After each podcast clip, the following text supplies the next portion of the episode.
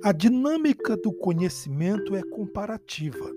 Por exemplo, aprendemos desde criança que objeto com determinadas características é bola. Quando vejo outro objeto com as mesmas formas, concluo que também é bola. Houve comparação da imagem mental com o objeto. Algo semelhante ocorre com a pessoa. Conhecemos muitas pessoas e, a partir delas, formamos a imagem do homem ideal e da mulher ideal. Entretanto, toda a vez que conhecemos uma pessoa, descobrimos novas facetas em sua personalidade que vêm questionar a imagem e o modelo ideal que criamos. Ninguém poderá conhecer-se sem conhecer o outro. O conhecimento do outro fornece os elementos para o autoconhecimento. Outra razão para conhecer o outro é que ninguém ama aquilo que não conhece.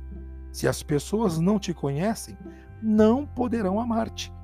Conhecer os outros é dar-se a conhecer e condição para cumprir o mandamento do amor dado por Jesus e necessário para sentirmos-nos felizes.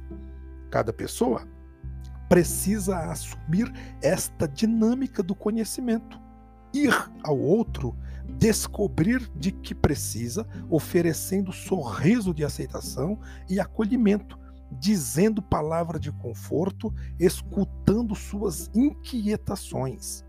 Assim, em clima de confiança, abre-se o caminho para a mútua revelação. Um dos mandamentos da lei mosaica é: não levantarás falso testemunho contra teu próximo.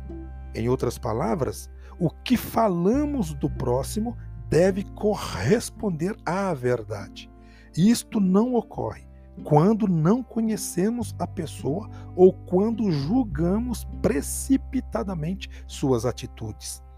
Falar coisas negativas de alguém é sempre perigoso, a não ser que sejam ditas à pessoa interessada. E se isto for feito, o clima deve ser de verdadeiro amor, de verdadeiro interesse pelo crescimento da outra pessoa.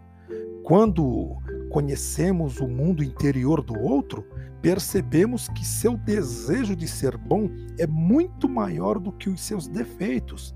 De nada adianta levar a público seus problemas. O que pode ajudar é reforçar os aspectos positivos de sua personalidade. Este tema foi tratado por alguns poetas. Os poetas são pessoas sensíveis para algumas realidades que não são percebidas pelas pessoas comuns. Aproveitemos-nos de seu peculiar talento cognoscitivo.